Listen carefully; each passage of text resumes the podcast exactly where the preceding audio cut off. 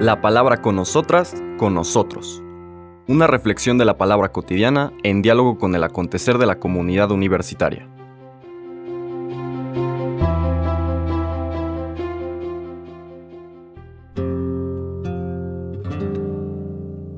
Hola, buenos días. Bienvenidas, bienvenidos a la palabra con nosotras, con nosotros.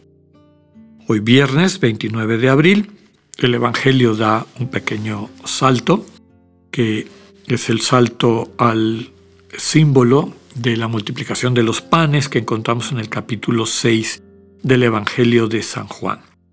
Recordemos que siempre en el Evangelio de Juan, en el libro de los signos, capítulos de 1 al 12, hay una acción de Jesús que llama la atención, una acción de Jesús que rompe los esquemas y después la gente da su opinión, normalmente errónea, interpreta de una forma errónea lo que Jesús ha hecho y inmediatamente después viene un discurso largo, profundo, denso del Señor Jesús a través del cual aclara, explica ese signo y sobre todo cómo ese signo eh, transmite, revela algo de su propio misterio, del misterio del Señor Jesús.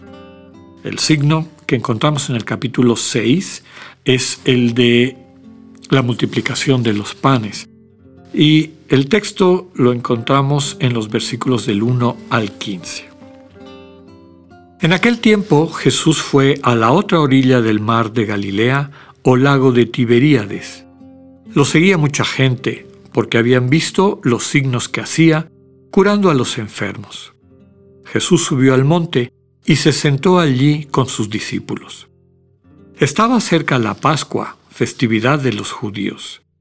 Viendo Jesús que mucha gente lo seguía, le dijo a Felipe, ¿Cómo compraremos pan para que coman estos? le hizo esta pregunta para ponerlo a prueba, pues él bien sabía lo que iba a hacer.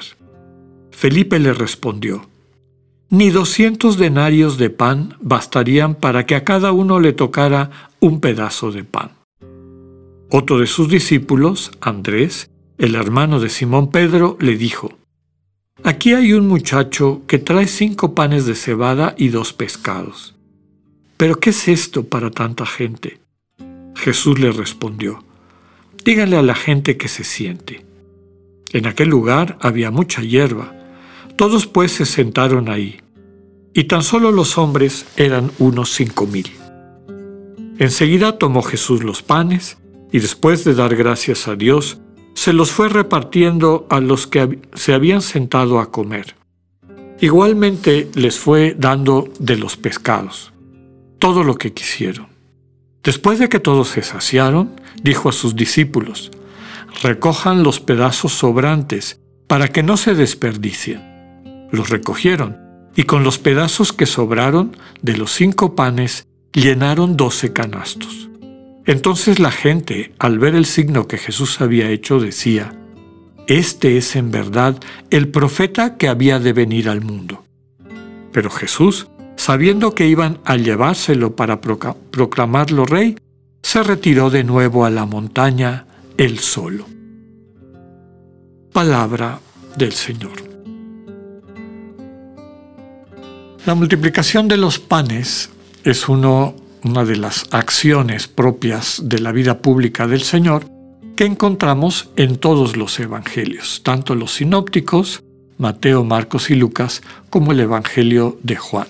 El que esté en todos los evangelios, que todas las tradiciones originarias, antiguas de la iglesia primitiva lo transmitan, quiere decir que muy probablemente fue un hecho eh, de la vida del Señor y de esta comunidad naciente.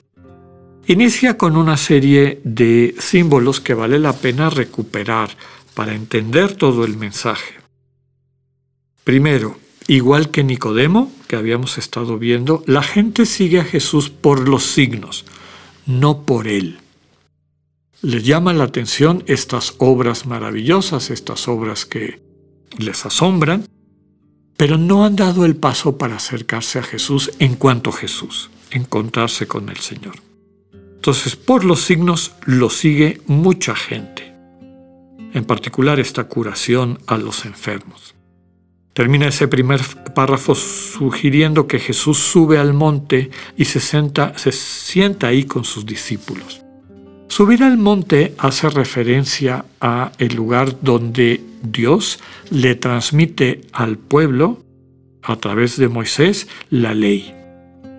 Juan en su mistagogía, en su catequesis, junta el sermón del monte, este subir Jesús, y en Mateo recordemos que después viene todo el sermón del monte, y en el caso de Lucas todo el sermón de la planicie, es decir, de manera específica habla de una nueva ley. Aquí, en esta versión de Juan, el Señor, que es el nuevo Moisés, va a transmitirle al pueblo una nueva ley, pero ya no va a ser esta especie como de, preceptos, de, de órdenes, de normas de conducta, sino que les va a transmitir vida, les va a transmitir algo que alimenta. Entonces, este paralelo entre el Señor y Moisés es claro. En vez de una mera ley, el Señor les va a dar un alimento adelantándome un poquito al discurso en el cual va a explicar este signo. Es el discurso eucarístico de Jesús en la sinagoga de Cafarnaúm, donde él dice, yo soy el pan bajado del cielo. El que coma de este pan vivirá, tendrá vida eterna, tendrá Zoé. nos permite entender ese discurso, lo que ahorita estamos viendo de forma simbólica. ¿no? El Señor no va a dar una serie de preceptos, de normas, de reglas para vivir, se va a dar a sí mismo. Va a entregarse hasta las últimas consecuencias, nos va a amar hasta el extremo, como el mismo Evangelio nos dice en el lavatorio de los pies, entregando su vida por nosotras y por nosotros. Moisés se acerca a Dios cuando el pueblo de Israel se queja, ¿no? Recordemos que le dicen, danos carne, queremos carne, parecen como niños berrinchudos, ¿no? Y Moisés a su vez se queja con Dios. Este pueblo este caprichudo me está pidiendo carne, ¿qué voy a hacer yo aquí en medio del desierto? Le dice Moisés al Señor. El Señor le responde que va a mandar no solamente el maná que han estado ya consumiendo, sino las codornices. No les va a faltar alimento. Ahora estamos ante una nueva situación, una nueva realidad, una comunicación definitiva del Dios vivo en el Hijo que nos ha mandado, que nos ha regalado, que se nos ha donado y que es quien nos va a mostrar hasta su profundidad el misterio de Dios como fuente de amor.